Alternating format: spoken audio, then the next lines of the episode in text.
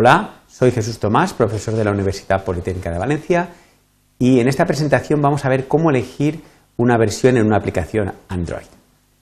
Bueno, hasta la fecha han aparecido hasta 19 versiones de Android y la mayoría todavía están en uso. Eh, el hecho de que existan usuarios con diferentes sistemas ¿vale? se conoce como fragmentación. En este caso estaríamos hablando de la fragmentación a nivel de plataforma, porque existen otros tipos de fragmentaciones.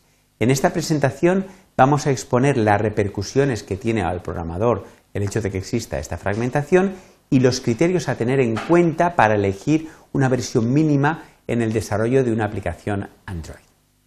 Eh, vamos a empezar viendo cómo se identifican las diferentes versiones. De estas 19 versiones que comentábamos que habían aparecido, vemos cómo, en primer lugar, se identifican mediante su versión, que suele estar formada por un número de versión seguido de un número de versión menor, incluso un tercer número en algunos casos, y vemos cómo han empezado desde la 1.0, la 1.1, etc. También a cada versión se le asigna un nivel de API. Es un número entero que se va incrementando solo cuando se incrementa, se añaden nuevas funciones a lo que es el API de desarrollo. Normalmente cada nueva versión supone un incremento en el número de API, sin embargo, cuando se pasó de la versión 2.3.3 a la 2.3.4, el nivel de API no aumentó, dado que no se añadió ninguna nueva clase, ningún nuevo método en este nuevo lanzamiento. Finalmente tenemos el nombre comercial como forma de identificar las versiones. Para eso, pues eh, Android ha utilizado nombres de dulces, por supuesto en inglés, y en orden alfabético. En principio querían asignar un, nombre a cada uno de los niveles de API. El nivel de API 1 correspondería con un dulce que empiece por A, dos que empiece por B. Lo que pasa es que como no se utilizaron comercialmente, no se puso nombre comercial. Y al tercer eh, nivel de API, el nombre que le pusieron es Cupcake, luego Donut, Eclair. Y a partir de la versión 6 se dieron cuenta de que eh, se les iban a acabar el alfabeto y decidieron solo poner un nombre comercial nuevo cuando realmente hubiera una innovación importante en lo que es el API. Tenemos eh, Froyo, Gingerbread, Honeycomb, etc. Eh, otra característica importante es que todas las versiones son compatibles siempre hacia atrás. Un nuevo API siempre incorpora todo lo que tenía el API anterior. Algunas cosas se conocen como obsoletas, dejan de ser recomendables su utilización, pero siguen estando. Vamos a ver el problema más grave que tenemos y es cuando creamos una nueva aplicación, nos van a pedir una serie de datos, el nombre, paquete, etcétera, pero también nos van a pedir el mínimo eh, nivel de API, lo que es el Minimum Request SDK, eh, la versión mínima con la que nuestra aplicación va a trabajar. En este caso se ha elegido el API 7. ¿Esto qué va a querer decir? Pues eh, a la hora de elegir esta versión mínima hay que tener mucho cuidado porque eh, no vamos a poder utilizar ninguna novedad en el API introducida con posterioridad. Si elegimos el API 7, nos olvidamos de todo lo que se ha introducido en el API 8, 9, etc. Y lo que es más importante, no podrá instalarse nuestra aplicación en ningún dispositivo que tenga una versión de API anterior. Por ejemplo, la 6 en este ejemplo, la 5, etc. Solo aquellos dispositivos que tengan versión de API 7 o superior. Por lo tanto, vamos a dejar un número de usuarios que no va a poder utilizar nuestra aplicación. ¿Cómo determinar cuántos usuarios van a ser? Pues eh, podemos ir a la página web que aparece en pantalla y aquí lo que es Google nos ofrece unas estadísticas de acceso a Google Play. Realmente se recogen siempre las dos últimas semanas hasta una determinada fecha, en este ejemplo hasta el 3 de junio del 2013, y nos indican aquellos dispositivos que se han conectado para instalarse alguna aplicación, qué versión tenían.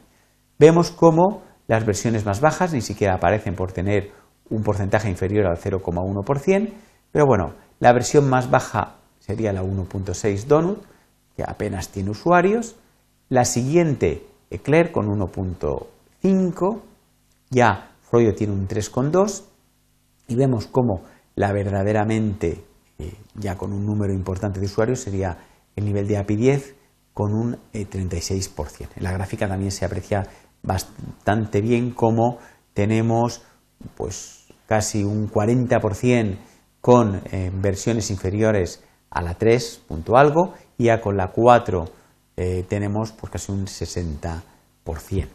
¿vale? Por lo tanto, si elegimos un nivel eh, de API, por ejemplo, el nivel de API 10, habría un número importante de usuarios, la suma de estos de aquí, hasta un 5% aproximadamente de usuarios que no podrían instalar nuestra aplicación. Muy bien. Por lo tanto, ¿cómo elegir realmente cómo tomar esta decisión? ¿Vale? ¿Cómo, pues, qué nivel de API utilizamos? Pues la estrategia más recomendable es partir siempre de versiones muy bajas, ir ampliándolas solo cuando realmente necesitemos algo del API que realmente sea imprescindible. Pues si queremos utilizar Bluetooth versión 2.0, pues igual esto aparece en el API 2.2, entonces tendremos que subir nuestra versión mínima hasta ese nivel de API. Pero intentar siempre mantenerlo lo más bajo posible. Para conocer qué se incorpora en cada una de las versiones, vamos, hemos preparado otra presentación que se puede consultar por separado. Eh, si la versión mínima que al final nos ha salido eh, deja demasiados usuarios fuera y por lo tanto vamos a perder clientes, puede ser interesante preparar una versión alternativa de nuestra aplicación y subirla al Google Play por separado, de manera que una se instale para unos usuarios y otra para otros. Esto lo gestiona automáticamente Google Play. Eh, también es interesante eh, comentar cómo hay ciertas características de gran importancia, en concreto estamos hablando de los fragments que aparecieron en la versión 3.0, que se ha preparado una librería de compatibilidad que puede añadirse a cualquier nivel de API, de manera que esta característica podrá ser utilizada desde cualquier versión. Por desgracia, esta eh, librería de compatibilidad, aparte de los fragments, no nos soporta demasiados más aspectos. Muy bien, eh, para ir terminando, podemos comparar un poco la fragmentación en iOS y en Android. Vemos cómo en una presentación reciente de eh, Que es un trabajador de Apple, que lo presentó en el WWDC del 2013, nos muestra cómo la fragmentación en iOS es muy pequeña un 93% de los usuarios ya está utilizando iOS versión 6 y el resto prácticamente todos iOS versión 5 frente a la que acabamos de ver de Android. Y esto solo hace referencia a lo que es la fragmentación con respecto al nivel de la plataforma, al sistema operativo. Si vemos la fragmentación con respecto al dispositivo que utilizan los usuarios, vemos como en Apple la fragmentación prácticamente no existe porque todos los usuarios utilizan un modelo único Mientras que en Android nuestra aplicación se puede estar ejecutando desde un pequeño reloj hasta un móvil, una tablet, un televisor, etcétera, porque vamos a preparar una sola aplicación para cualquier tipo de dispositivos. La filosofía de eh, Apple es totalmente diferente, eh, utiliza lo que es una versión diferente para cada dispositivo. Tendremos que preparar, por lo tanto, una versión diferente para iPad, otra para iPad mini, etcétera.